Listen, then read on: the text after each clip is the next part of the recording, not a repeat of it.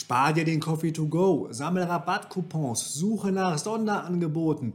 Immer wieder stößt man auf solche Tipps, wenn es um den Vermögensaufbau geht. Alles Blödsinn, sagte Investmentpunk Gerald Hörhan bei mir im Live-Talk.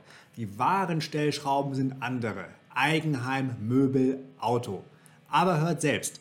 Und damit willkommen bei Renibel Rendite. Ich bin Clemens. Du schreibst, mit Verlaub, mit äh, etwas so Unwesentlich Unwesentlichem wie Kaffee einsparen, wird dein Leben ziemlich langweilig und scheiße, aber du wirst definitiv nicht vermögend und finanziell frei. Du musst dich bei den Ausgaben auf die großen Dinge konzentrieren und nicht, wie der Mindset-Coach meint, auf klein, klein. Ähm, und dann, halt, oder, und da gibt es ja auch ein paar Beispiele, wo äh, man halt sparen sollte und sich ja dreimal überlegen sollte, ob man dafür Geld ausgibt, wenn überhaupt. Das erste, was du da nennst, ist das, äh, äh ist das Eigenheim. Ähm, warum ist das investieren in eine fremdgenutzte äh, Immobilie sinnvoll, aber wenn ich die selber nutze, dann sagst du, nee, das ist eine große Dummheit. Es sind mehrere Dinge. Nummer eins ist die Mietrendite von kleinen Wohnungen viel besser als bei großen. Das heißt, wenn du sagst, eine Einzimmerwohnung ja, hat, kostet 500 Euro Miete, zum Beispiel in der Stadt. Eine Dreizimmerwohnung kostet nicht 1500 Euro Netto-Miete. Die kostet vielleicht nur 1200 oder 1000. Das heißt, je größer die Wohnung ist, desto schlechter ist die Miete. Das heißt, umgekehrt, wenn ich was Großes haben will, will ich Mieter sein. Wenn ich was Kleines haben will, will ich sie kaufen. Das zweite sind die Steuergesetze im Eigenheim. Das Problem ist, gerade der Energiewahn, diese ganzen energetischen Sanierungen sind jetzt wieder ein klassisches Beispiel. Wenn ich jetzt Kapitalanleger bin und die Immobilien als Geldanlage habe, kann ich mir die Sanierung von der Steuer absetzen, ich kann den Mieter beteiligen und ähnliches.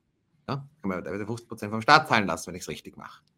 Wenn ich beim Weigern muss ich alles aus nach, nachversteuertem Geld bezahlen. Ich kann nichts abschreiben. Ich kann das Haus nicht abschreiben, die Zinsen nicht abschreiben, die äh, Sanierungskosten nicht abschreiben, nichts und nada. Das ist ein großer Nachteil. Der einzige Vorteil beim Eigenheim ist, dass man steuerfrei verkaufen kann. Aber wenn man das auch zu oft macht, wird man gewerblicher Eigenheimhändler und hat wiederum nicht den steuerfreien Verkauf. Das heißt, das Eigenheim haben die meisten, dass sie lange drinnen wohnen. Also das macht keinen Sinn. Das nächste ist, wenn es vor allem, wenn es in der Pampa ist und wenn es ein Einfamilienhaus ist, ja, verursacht das enorme Arbeit, da muss man lang zur Arbeit fahren, warten und das machen. Das kostet auch viel Arbeit. Mir wäre das allein schon zu viel Arbeit und Mühsal. Ich sage immer, man muss sadomasochistisch veranlagt sein, um sich das anzutun, sich einerseits zu versklaven, freiwillig, weil es gibt ja kein Gesetz, das das sagt, sich verschulden und dann noch viel Arbeit und einen weiten Weg zur Arbeit, wo man dann im Stau steht, ja, und seine Nerven und die Umwelt verpestet gleichzeitig und seine Nerven zerstört, um dann äh, zur Arbeit zu fahren und die, wo man dann keine Freude hat, die Schulden wieder zu bezahlen. Also das, der Kreislauf des Hamsterrades. Also das macht keinen Sinn. Und natürlich auch, wenn ich jetzt wieder sage, Energieeffizienz und ähnliches, ich meine, ein 20-Parteien-Haus ist halt auch energieeffizienter als das Einfamilienhaus. Und wenn ich gerade in der Pampa kaufe, habe ich noch das Problem, dass dort die Wertentwicklung nicht gegeben ist. Weil der Zuzug ist in die Metropolen und in deren Speckgürtel, die gut angeboten sind, den Rest kann man vergessen. Und das können sich halt viele Leute auch nicht leisten, muss man dazu sagen, weil den Frankfurter Haus kaufen ist eine teure Angelegenheit und da war Hamburg auch. Und mhm. wenn man dann Was, irgendwie die Bamba zieht, dann wird es kritisch. Ja, das mit dem Hamsterrad fand ich jetzt einen äh, spannenden Punkt, weil natürlich ich arbeite dann quasi, um mein Haus, äh, mein Haus ähm, abzubezahlen und äh, bleibe vielleicht irgendwie in einem doofen Job, weil ich auch nicht so einfach den Job wechseln kann, weil ich natürlich äh, gebunden bin durch mein ja. Eigenheim. Und du kannst es so sagen, die Bank gibt einmal eine Möglichkeit, das beschreibe ich auch in meinem Buch im Detail, einen Kredit zu bekommen. Die meisten Leute nutzen ihn fürs Eigenheim. Das ist dumm. Ja? Kratzen 100.000 Euro Eigenkapital von Freunden, Bekannten, Verwandten und ähnliches zusammen, um sich nachher zu verschulden und dann vielleicht noch teure Küchen zu kaufen, wo sich dann kein vernünftiges Essen leisten zu können. Also blem, blem, blem. Ja? Und äh, dann bist du versklavt. Ja, wenn du nachher wieder einen Kredit willst, äh, ist vorbei. Sagt die Bank, ja, zahlen Sie einen Kredit fürs Eigenheim, sind eh schon verschuldet. Das ist ein ungedeckter Kredit, hängt nur von deiner Arbeitskraft ab. Wenn du jetzt sagst, Bank, ich will eine Anlegerwohnung kaufen, so eine Einzimmerwohnung, die ich, sich am besten rechnen, so wie ich das gemacht habe, deswegen auch das Buchtitel, der Buchtitel Einzimmermillionär, brauchst du 20.000 Euro Eigenkapital, eine ordentliche Bonität, vielleicht für die erste Wohnung 5.000 Euro Reserve und dann zahlt die, der Mieter den, den Kredit ab, plus minus, ja. Und dann ist ein gedeckter Kredit. Und dann, wenn die Bank sieht, dass funktioniert, wird sie dir helfen, das immer größer zu machen. Und dann bist du, nach zehn Jahren kannst du eigentlich gar nicht mehr verhindern, Millionär zu werden, wenn du zehn Wohnungen hast und wenn du so ein bisschen fleißiger bist und jedes Jahr zwei Wohnungen kaufst, bist du sogar Multimillionär. Das kannst du gar nicht mehr verhindern. Und der Vorteil ist, es ist steuereffizient und es ist inflationsgeschützt. Und dann kannst du von dem passiven Einkommen, das abbezahlt ist, kannst dann, ist deine Altersvorsorge, deine Pensionskasse und die anderen äh, tun Eigenheim putzen und schrubben. Schrubben und kehren.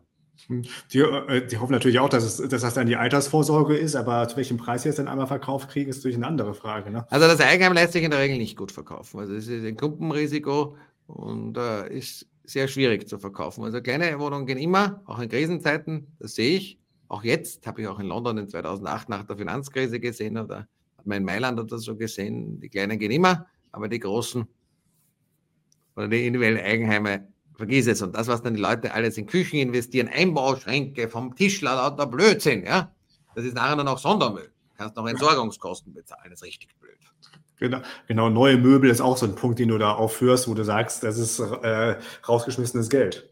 Ja, sicher, vor allem, ich meine, gebrauchte Möbel kosten ein Drittel oder ein Viertel. Und wenn ich jetzt keine Ausstellungswohnung haben will, es gibt ja eine Wohnungsausstellung haben, werden sie eh dreckig. Ja? Ich meine, wenn ich jetzt so verkaufe für teures Geld und nachher tun wir, wir feiern, dann kotzt jemand drauf. Ich habe mein Haustier, zerkratzt es, haben wir Kinder, machen auch einen Blödsinn darauf. Ich habe auch einen eigenen Sohn. Ja, macht überhaupt keinen Sinn, so was Teures zu kaufen. Ja, ein Blödsinn, wenn ich dort leben will, muss es haltbar sein, aber nicht für teures Geld. Das ist dumm. Und die meisten machen es auch auf Schulden. Das ist doppelt dumm. Genau, auch ein teurer. Und man kann nichts von der Steuer abschreiben, das ist dreifach dumm. Genau, hat man noch einen teuren äh, Konsumentenkredit äh, für die Möbel, die ja auch nicht ganz günstig sind von den Zinsen her. Dann äh, drittes Thema, Auto, sagst du, ist auch dumm, ein, äh, sich einen Neuwagen äh, zu kaufen. ja, mit wenigen Ausnahmen, wenn es ein herstellersubventioniertes Leasing ist, ohne ja. Restwertrisiko ist es dumm. Ein gebrauchtes Auto kostet um 50 Prozent weniger und erfüllt den Zweck auch. Und äh, ich bin Autoliebhaber, bis auf jetzt den Tesla, der aber auch sehr steuereffizient ist, speziell in Österreich. Und den gab es halt noch nicht gebraucht. Und da nicht vergessen, ich bin nicht ganz arm, ich bin schon lange ein alter Net Worth Individual äh, und gönne mir, kann mir das halt leisten, Cash zu bezahlen. Aber ansonsten ist das dumm. Ja? Ich habe sonst auch immer nur gebrauchte Autos gekauft. Weil der Unterschied zwischen neu und gebraucht ist wirklich da, aber du zahlst die Hälfte und der Wertverlust ist viel geringer. Und wenn ja. einen, zum Beispiel einen Porsche kaufst, wenn du sowas leisten kannst, einen gebrauchten Porsche oder selbst eine in der gebrauchtes Cabrio oder so, die gewinnen sogar manchmal am Wert, wenn du geschickt bist. Ja? Also, das heißt, da hast du fast gar keinen Wertverlust mehr. Aber, oder manche auch so Spezialautos wie Toyota Land Cruiser oder G-Klasse oder sowas. Ja? Aber auf der anderen Seite, wenn du jetzt sagst, ich habe ein neues Auto, das verliert in drei Jahren 50 Prozent vom Wert. Das ist einfach ja. rausgeschmissen. Und nachher, wenn du es noch finanzierst, zahlst du noch teure Leasingzinsen. Teilweise 8%, sorry. 8% will ich kassieren, aber nicht zahlen. Und ja. ich kann wieder nichts von der Steuer abschreiben in der Regel. Das ist dumm. Und heute das Einzige, wo man schon was machen kann, ist mit Elektroautos. Da kann man, wenn man es als Firmenauto hat oder Immobilienbesitz hat und dann eben gegen die Immobilienfirma schreibt, hat man einen sehr geringen Privatnutzungsanteil. Das kann man im Einzelfall nutzen. Aber auch Elektroautos kann man Gebrauch kaufen. Es gibt auch gebrauchte Teslas. Ja, das ist ja immer so die Frage, was taugen so äh, gebrauchte äh, E-Autos? Ne? Also, also meine ja ersten Tesla habe ich gebraucht gekauft, den habe ich fünf Jahre gefahren.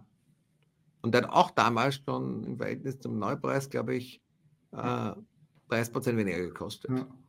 Und so soll ich das Geld rausschmeißen. Ich meine, das ist wieder die Anzahlung für, ein, für fast zwei Einzimmerwohnungen. Das ist ja. dumm.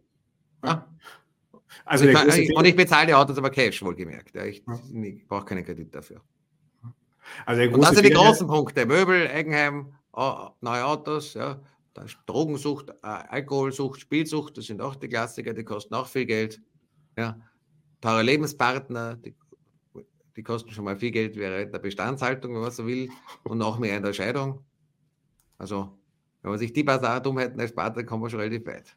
Ja, und äh, statt sich auf dieses Klein-Klein zu äh, konzentrieren, dass man sich den, den Coffee to go spart oder, oder was auch ja, immer. Ja, muss aber man muss groß, aufs Großspiel fokussieren, das machen die meisten nicht. Ja? ja. Ich habe nie gewusst, was was im Supermarkt kostet, das hat mich nie interessiert. Aber ich habe mich immer auf die großen Dinge, auf Investments, aufs Wohnen, aufs Auto, auf die Steuern vor allem, meistens der größte Ausgabenblock, ja, äh, auf diese Punkte habe ich fokussiert. Und das hat sicherlich auch beim Vermögensaufbau deutlich beschleunigt, vor allem am Anfang. Also vielleicht eine ganz klare Sache, die, selbst ist, wenn man faul ist, wird man selten reich. Nur wenn man fleißig ist, heißt noch nicht, dass man reich wird. Da muss man andere Dinge auch noch berücksichtigen, aber faule Menschen werden selten reich.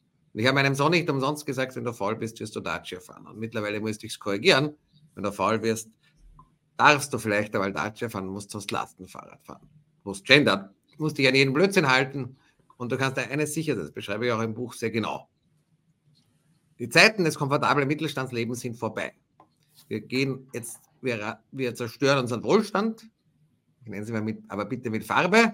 Er wird bewusst zerstört, sowohl von der Politik durch gröbslichste Dummheiten auf weltweiter Basis, von Deglobalisierung, dass die Staaten streiten, äh, dass in, in Waffen und äh, Munition und all das investiert wird, ja, bis hin eben dass Rechts- und Linksradikalismus blüht, Umverteilung, Staatskapitalismus und äh, Überregulierung, äh, also Dummheiten ohne Ende. Auch die Klimapolitik, dazu kann man stehen mit verschiedenen Meinungen, die kostet Geld, viel Geld.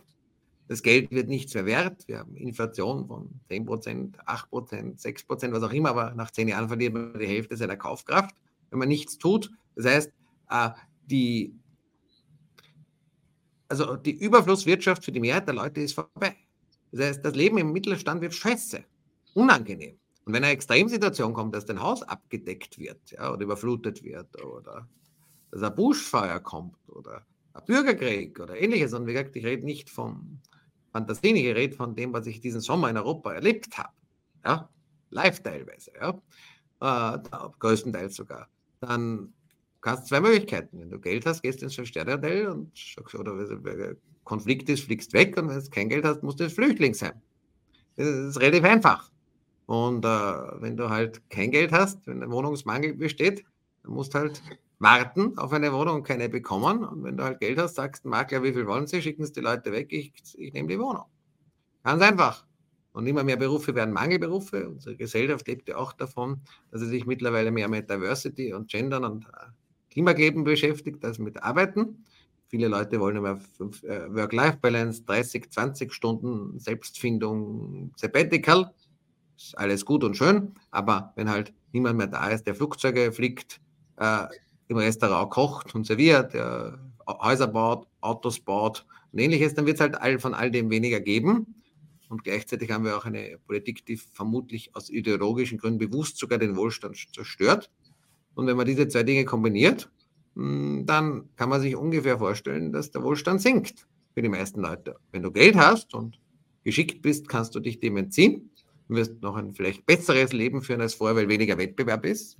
Zuteilungswirtschaft verdient man, der, der arbeitet viel Geld, aber die Leute, die halt nichts tun, deren Leben wird halt ziemlich trist und scheiße. Problem ist, du musst halt als derjenige mit Geld vielleicht in irgendwelchen gated äh, Communities leben. Nein, das wird noch ein bisschen, also wie gesagt, ich bitte nicht den, den Teufel an die Wand malen, aber der Überfluss, den wir gehabt haben, dass man einfach sagt, ja, als normaler Bürger fliege ich jetzt mal fürs Wochenende nach Mallorca und habe zwei, drei Urlaube und eine wunderschöne Wohnung und mit schön eingerichteten zwei Autos und äh, im Supermarkt volle Nahrungsmittelauswahl und ein funktionierendes Gesundheitssystem und gute Schulen. Es ist vorbei. Ja, das ist vorbei. Wenn du Geld hast, ist es nicht vorbei. Soweit der Ausschnitt aus meinem Live-Talk. Wenn ihr das gesamte Gespräch hören wollt, ich habe es euch in der Beschreibung verlinkt. Und wenn ihr ein Exemplar von Geralds neuem Buch gewinnen wollt, dann meldet euch für meinen Newsletter an. Auch dort findet ihr den Link in der Beschreibung.